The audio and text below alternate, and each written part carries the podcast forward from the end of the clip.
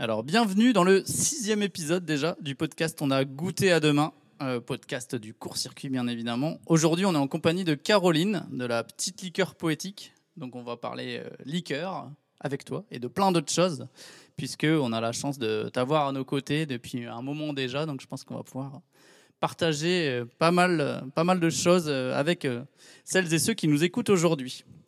Première question indispensable pour commencer cet entretien. Euh, si tu peux te présenter, euh, nous dire un peu bah voilà, ton, métier, où est-ce que tu es euh, localisé, si tu travailles seul ou, voilà, ou si tu travailles avec d'autres personnes, euh, comment ça se passe? Alors bonjour, euh, donc euh, je suis Caroline. Euh, je fabrique des liqueurs à Bayeul depuis 2016. Euh, j- ma société 2016, j'ai commencé avant euh, pour euh, concocter les bonnes recettes et trouver les bons ingrédients. Euh, je travaille seule euh, à domicile euh, chez moi. Euh, j'ai choisi ce mode euh, pour pouvoir justement travailler quand les enfants ne sont pas là et avoir vraiment plus de temps pour être avec eux aussi. Et les autres questions, je me souviens plus. Non, mais tu as, tu as répondu à tout. Justement, tu disais, le, il y a eu un temps avant de, de te lancer avec la société. Le temps, c'était quoi? C'était de pouvoir tester un peu tes premières recettes ou... Tester mes premières recettes. Au début, j'ai fait ça plus par plaisir pour offrir à des amis, etc. Et puis, au fur et à mesure du temps, euh, je me suis dit, et mes amis m'ont dit, bah, lance-toi dans la liqueur parce que bah, c'est top. Et puis, l'idée est originale, agréable et euh, c'est super bon. Donc, euh, je me suis lancée au bout de deux ans en me disant, bah, je tente ma chance et puis on verra ce que ça donne. Et Est-ce que tu peux nous citer un peu des, des exemples de liqueurs que tu proposes Alors, la première que j'ai commencé, c'était la liqueur de gingembre. Et après, j'ai été euh, fouiller dans mon jardin ce que j'avais. Donc, euh, j'avais de la verveine, de la sauge, du thym, j'avais des framboises. Et après, j'ai continué euh, avec des produits d'autres producteurs comme fraises. Et puis euh, après, j'ai fait liqueur d'épices. Avec du coup euh, directement la démarche locale de se dire euh, je vais trouver ce qu'il y a dans le jardin ou autour. J'essaye, mhm, principalement. Top. On, en- on y reviendra tout à l'heure, je pense. Alors, euh, ce qui nous intéresse souvent aussi, euh, c'est euh, c'est ton parcours. Savoir euh, comment t'en es arrivé là, aujourd'hui. Est-ce que il y a des études pour faire des liqueurs? Est-ce que tu as fait d'autres métiers avant? Voilà. Alors, Comment t'en es arrivé là? il existe des études. Je n'ai pas fait d'études pour faire des liqueurs. En fait, quand mes études principales, c'est j'ai fait les beaux arts en 2000, euh, 2001 et euh, j'étais partie pour devenir prof d'art plastique. Ok. Voilà, donc déjà dans le but de passer du temps avec mes enfants et de pouvoir profiter tranquillement, de pas courir tout le temps. Euh, j'ai eu mon premier enfant en 2002 et après j'ai eu quatre autres enfants. Du coup, j'ai arrêté un petit peu mon parcours prof- professionnel pour m'occuper de mes enfants. Et en 2009, euh, j'ai créé une société dans l'art où je fabriquais des géants, des marionnettes et des meubles en carton. Euh, j'ai fait ça pendant cinq ans, ça fonctionnait pas trop mal, mais ça me suffisait pas encore. Et euh, comme j'ai expliqué tout à l'heure, bah, je me suis lancée dans la liqueur et euh, j'ai personnalisé mes étiquettes avec mes dessins personnels et puis des petits textes humoristiques un peu engagés. Et, euh, et puis ça m'a bien plu et du coup j'ai voulu continuer vraiment ce projet-là parce que euh, il me convient parfaitement. Ok, donc du coup, tu arrives, c'est ce que j'allais te demander. Tu, au final, tu, tu, tu utilises encore quand même euh, un peu Le côté le artistique. côté artistique. oui. Tu arrives à le- à l'allier dans, dans ce que tu fais maintenant. Tout à fait, oui. oui. Tu t'en je- es pas à ta cheminée, tu t'en es pas pour autant dégoûté. euh, Non. pas- Non, non, l'idée c'était justement de conserver ce côté artistique et de pouvoir l'utiliser euh, dans ma profession en général. Et est-ce qu'à côté, tu continues encore à, à dessiner Je euh, continue à dessiner un peu, je continue à créer, mais euh, pour l'instant j'ai plus beaucoup le temps de vraiment euh, dessiner pour moi en tout cas. Ouais, ok. Pas, pour l'instant, t'as pas le temps de, de- de te reposer dessus, mais c'est quand même quelque chose ouais, qui t'anime. Oui, final. tout à fait. Oui, oui. Moi, c'est intéressant de voir justement bah, là, une des questions qu'on qu'on pose euh, aux invités, c'est euh, est-ce que c'est une réflexion ou est-ce que c'est une vocation? Est-ce qu'il y a eu cette vocation pour les liqueurs? Toi, on voit bien que c'est plutôt une réflexion et un, et un cheminement, quoi. C'est ça, tout à fait, un cheminement, et puis conserver le côté artistique, le côté créatif. Et puis, euh, j'ai j'ai toujours eu la passion aussi de jardiner, cultiver. Donc, euh, voilà, j'ai allié un petit peu tout. C'est euh, plaisant de voir euh, que je pense que ça parlera à beaucoup de gens euh, d'arriver à cheminer pour essayer de retrouver un peu, au final, as un petit cocktail de C'est ça, tout toutes les fait. choses qui t'intéressent, tu les as mixées en amitié. Essayer de tout mélanger et tout faire en sorte que tout puisse passer pour que je continue de m'amuser et de passer des moments agréables en fait. J'espère que ça on inspirera d'autres. Se créer, au final, se, se créer son métier, c'est pas évident, mais euh, créer son métier qui, en plus, reprend la plupart de ses centres d'intérêt.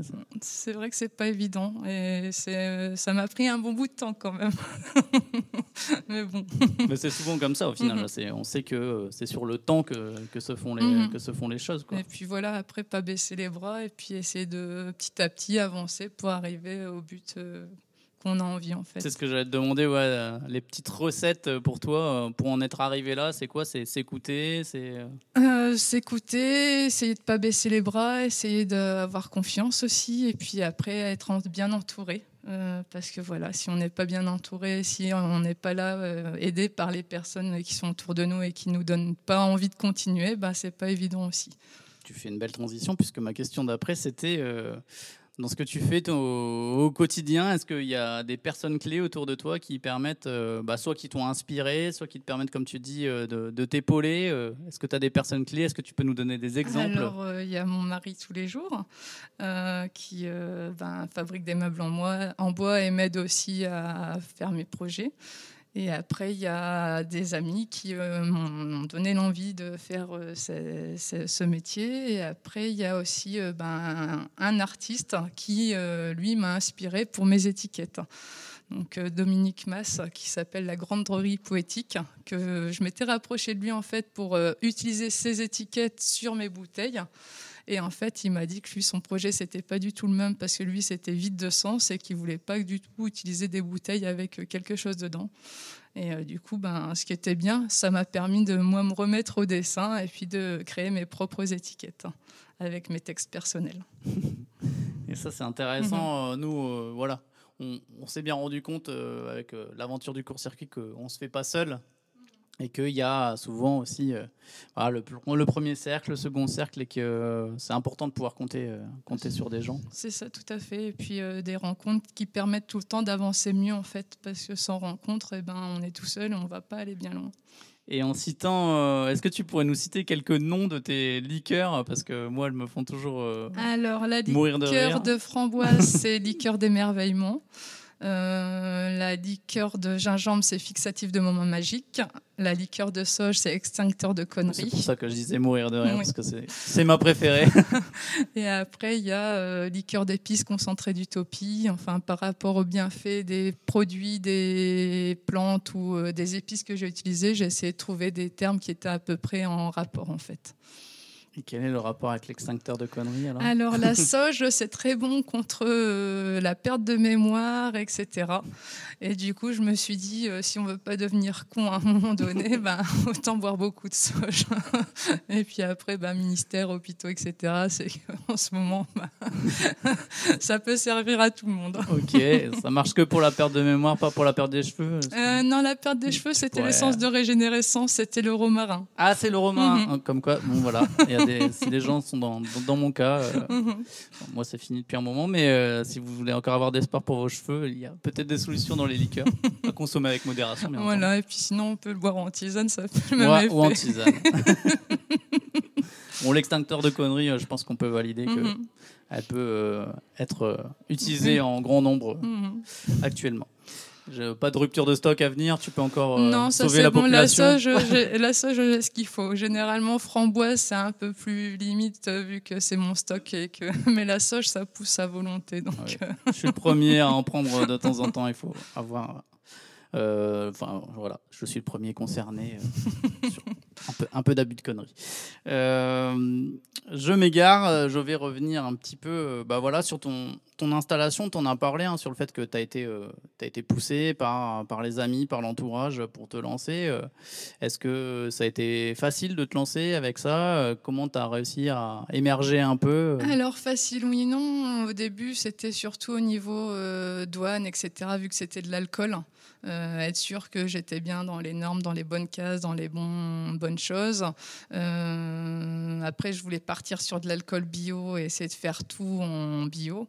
alcool bio, on ne trouve pas en bouteille ou en petite quantité ou en sur, grande surface. Et quand je me suis rapproché des douanes pour essayer d'avoir le document nécessaire pour pouvoir acheter de l'alcool bio en grande quantité, ils m'ont dit oh, pop, pop, vous vous lancez dans une aventure beaucoup trop compliquée, continuez d'acheter dans les magasins et ce sera beaucoup plus simple parce que sinon c'est beaucoup trop compliqué. Donc j'ai pas encore résolu mon problème d'alcool bio, je continue avec de l'alcool agricole.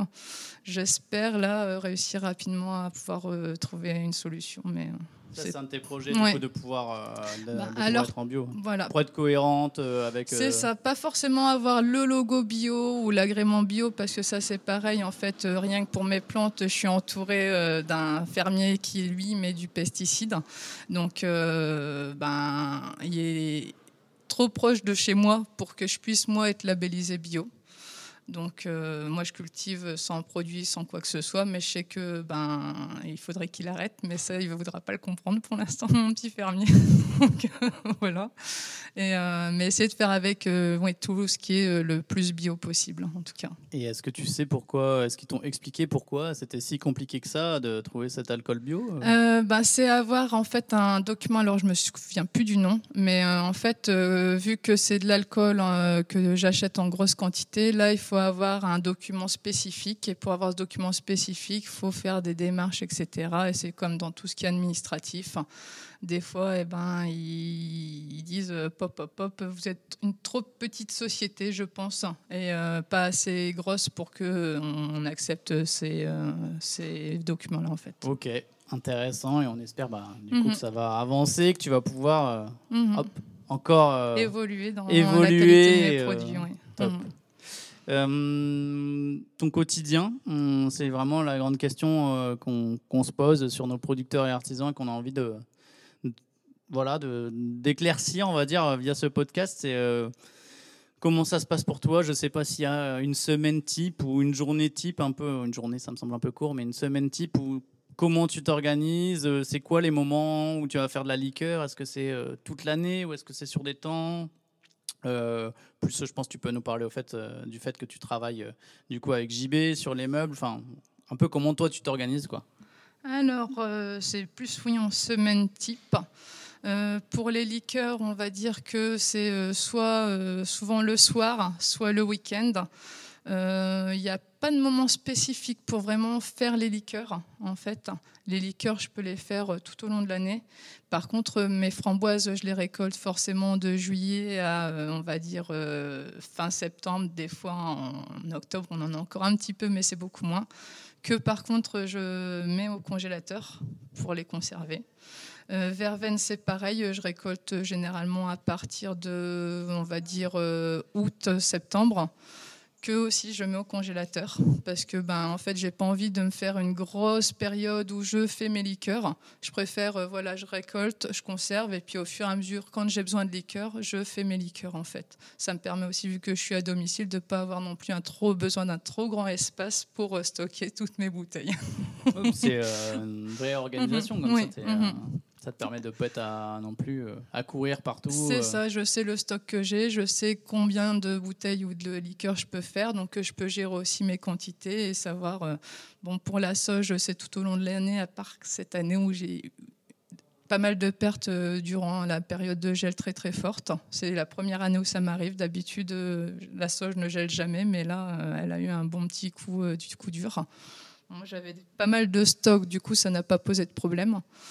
Et, euh, donc, euh, ouais, la semaine type, en gros, c'est euh, le soir, on va dire, une fois que les enfants sont partis dormir, je m'occupe de faire mes bouteilles, etc., mise en bouteille, préparer les liqueurs pour les fois d'après.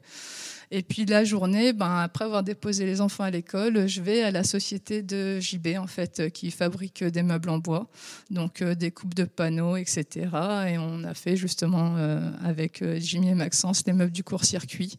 Euh, donc en gros, ben, lui, il y a une machine numérique, on lui donne les projets, lui il fait les dessins, et puis moi après, je suis euh, sur la machine à mettre les panneaux en bois, des coupes, ponçage, euh, tout rayon, s'il faut faire des trous dans les meubles en bois pour pouvoir assembler, etc. Donc c'est souvent des meubles en fait qui sont facilement montables, démontables. Et après, ben, 16h30, je vais chercher les enfants, je profite d'être avec eux. Et puis, une fois qu'ils sont dormis, je m'occupe de ma société tranquillement. Ça fait des longues journées, mhm. de rien. Et puis le mercredi, ben, c'est gestionnaire court-circuit donc, euh, et le vendredi après-midi. Donc le mercredi, plus grosse journée quand même, parce que là, c'est euh, ben, le matin, euh, vers 10h, on arrive chez Antoine à la ferme des Mions. Qui est une plateforme de préparation des commandes. C'est ça. Donc comme je gère le dépôt-vente, je fais le dépôt-vente, etc. 11h, j'ai fini, je prépare toutes les caisses pour les charger dans le camion. Midi et demi, je retourne chez moi pour profiter de mes enfants tranquillement. Et puis, je repars vers 14h30 pour aller euh, sur le point de retrait placé Bastopol, préparer euh, vers 15h30 tout ce qu'il faut pour accueillir les clients à 16h30. Dont moi. Mhm. Parce que c'est mon point de retrait préféré. Euh, ouais, je reviens alors sur, sur, plusieurs trucs.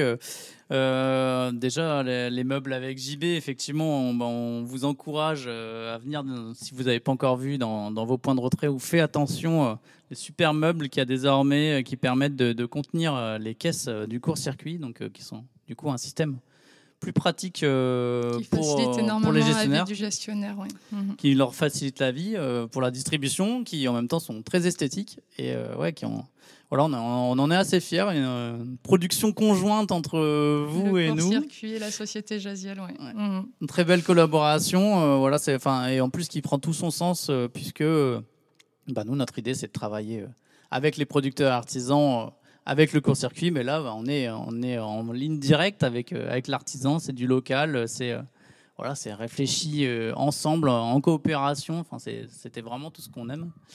On a d'ailleurs eu aussi la chance euh, d'avoir notre propre bureau pour nos nouveaux locaux euh, fait par JB aussi. Enfin voilà, c'est nous c'est aussi notre. Euh, j'en profite pour en, pour, en, parler un peu. C'est aussi dans notre démarche d'essayer de, faire travailler les gens qui travaillent dans le même sens que nous. Et on en est vraiment très heureux. Justement, tu parlais d'être gestionnaire, donc de, faire la distribution des commandes à la fois place Sébastopol et au métro République à Lille pour les deux.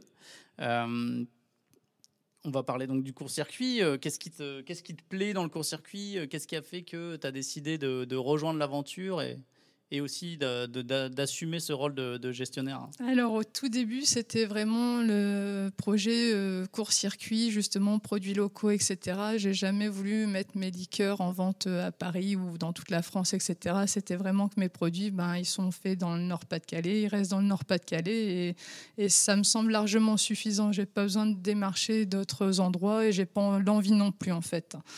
Et euh, du coup, ben, j'avais vu le court-circuit qui était euh, du côté de Bayeul depuis euh, pas mal de temps. Et quand j'ai fait ma société, je me suis dit, bah, allez, hop, j'essaye. Et puis, pourquoi pas, ça me permet aussi de mettre mes produits en vente dans plusieurs endroits. Et j'avais commencé les marchés. Et le fait de faire les marchés de perdre du temps, clairement, en fait, à avoir 3-4 clients qui achètent les produits et puis perdre trois heures de mon temps. J'avais pas forcément cette envie-là. Je me suis dit au moins mes produits vont être connus et ça me semblait très cohérent en fait.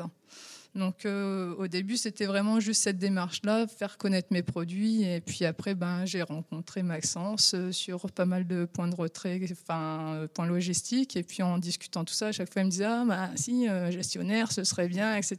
Et je lui disais, ouais, mais gestionnaire, moi, j'ai pas trop envie parce que ça prend du temps en plus. Et ben, j'ai pas forcément envie de passer mon mercredi pas avec mes enfants. Et puis à un moment donné, il y avait un petit manque de gestionnaire. Et puis je me suis dit, bon, allez, j'essaye. Et puis on verra si ça fonctionne bien. Si ça me plaît, je continue. Si ça me plaît pas, ben, j'arrête. Et puis. Euh, puis l'avantage, c'est que le mercredi, les filles peuvent venir avec en plus. Donc je passe quand même du temps avec mes enfants, ce qui est très bien. Euh, et, puis ça m'a fait énormément en fait de rencontrer les clients, de pouvoir échanger avec eux, discuter pas forcément juste de mes produits, mais aussi eux de leurs euh, attentes des produits, etc. J'ai apprécié, c'était un moment euh, différent en fait de, de, ma semaine qui me convenait parfaitement en fait. Donc du mercredi, j'ai pris le vendredi aussi.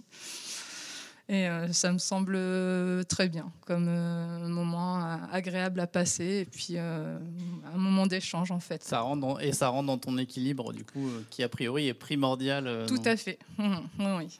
oui. Et d'ailleurs, on en profite, puisque avant que tu sois placé Sébastopol, on était, et c'est ton premier point de retrait, devant, euh, dans, et devant la librairie. La Franchie. Donc on passe, on fait un petit coucou à Soisy qui nous Oui. a hébergés pendant, Et, pendant plusieurs années. et moment très agréable aussi avec euh, de la, la libraire Soisy qui est euh, une petite perle. Et, euh, voilà, j'espère que les clients continueront d'aller à la librairie, ce que je n'en doute pas, parce que voilà. On est, euh, on est à quelques mètres et oui, Oui. on les encourage à continuer à aller voir, à aller voir Swazik et euh, de manière, voilà, une nouvelle fois, hein, c'est vraiment l'idée de se dire dans ces partenariats, d'être dans des vraies associations de, de gens avec qui euh, bah, on partage des valeurs, euh, on, on se complète, euh, voilà. Lire, c'est important, très très important.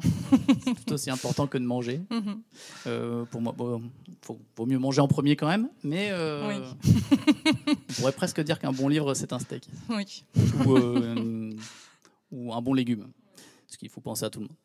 Euh, ok, top. Et euh, bah nous, ce qu'on apprécie particulièrement depuis que tu es arrivé, c'est euh, c'est ton investissement voilà, sur ces deux rôles de gestionnaire. Et vraiment, ce qui voilà, nous plaît particulièrement, c'est aussi ce fait que tu es, tu me contrediras peut-être, mais que tu es aussi totalement adhéré aux, valeurs de l'équipe et du court-circuit et que j'ai l'impression que pour toi, ça. Alors forcément, il y a, faut, y a les côtés pragmatiques, que ça rentre dans, dans ton organisation, que bah, financièrement, ça soit pas non plus. euh, que, que ce soit rentable, hein, tout simplement.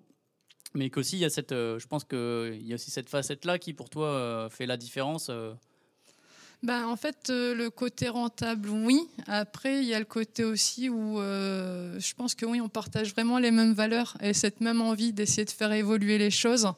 Et comme voilà, j'ai eu l'impression que ben on était vraiment identiques dans cette vision du monde.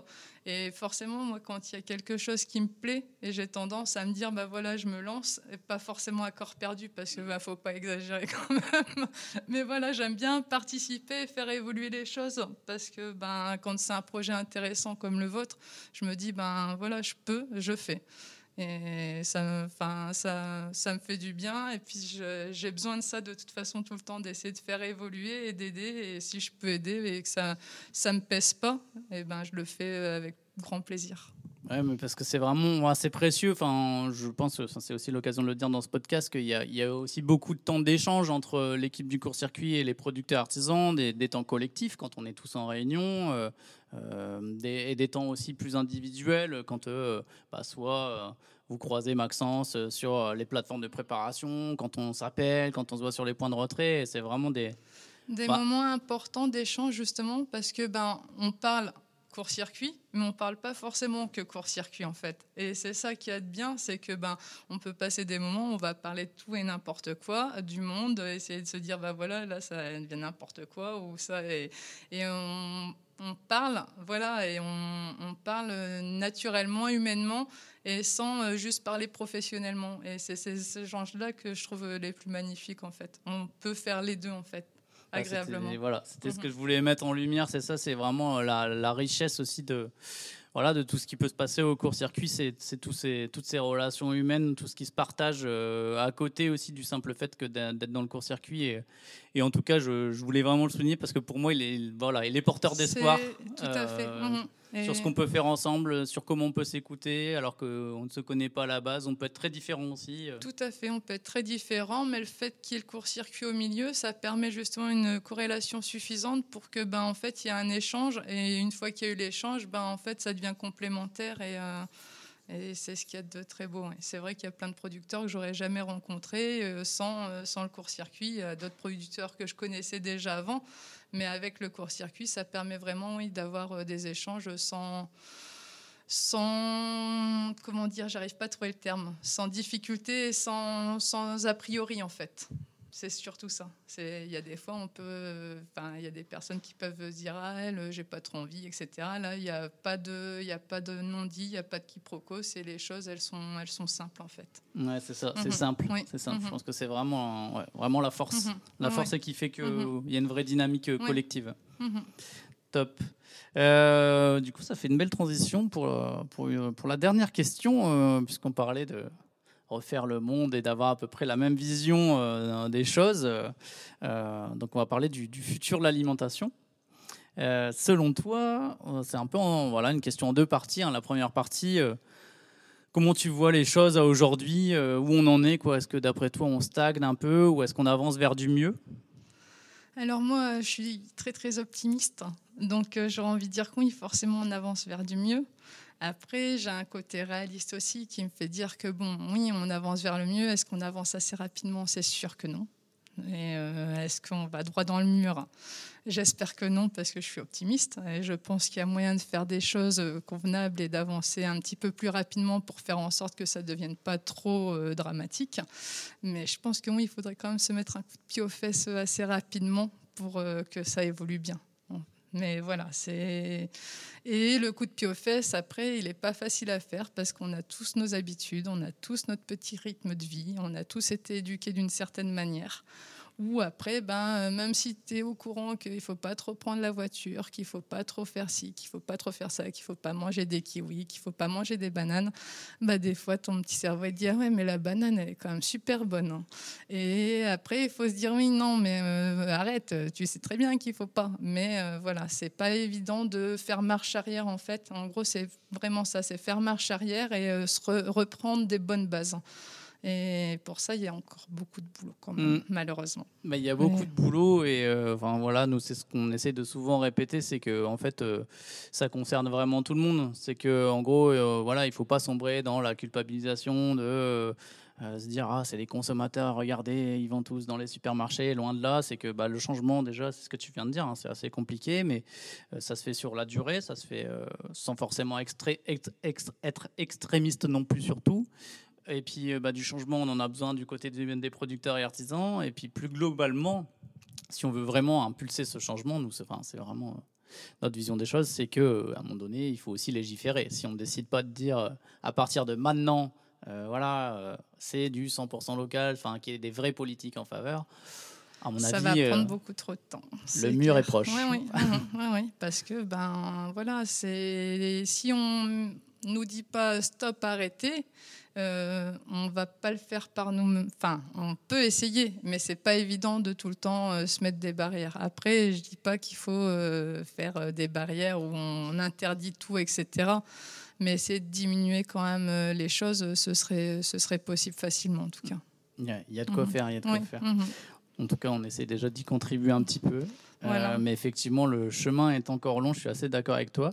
Et puisque moi, je, me reconnais pas mal dans ce, côté optimiste, réaliste. Du coup, si on, se concentre sur le côté vraiment optimiste, euh, ta vision idéale, si on se dit que là on rêve un peu, ta vision idéale, euh, ce serait quoi? Quelle pratique euh, dans l'alimentation Quel circuit on, on, pourrait tous utiliser pour que ça se passe bien? Quel circuit on devrait tous utiliser Alors, euh, du coup, c'est euh, arrêtons les véhicules, passons tous au vélo. Euh, après, ce serait consommons juste à 5 km de chez nous. Mais après, ça veut dire vraiment se fermer énormément et là, ça devient vraiment extrémiste. Donc, je, je t'avoue que je ne sais pas trop parce que voilà, c'est ce que je te dis, c'est qu'on a tellement un travail à faire rien que déjà sur nous qui euh, essayons de faire, euh, ben, comme tout le monde, en fait, de faire en sorte de faire marche arrière sur pas mal de choses. Ouais, idéalement, ce serait euh, pu prendre de voitures, puis essayer de passer à un mode vraiment de tout sur place, en fait. Mais jardinons chez nous, faisons. Enfin, ça, ça, devient, ça devient un peu une vie autarcique en quelque sorte.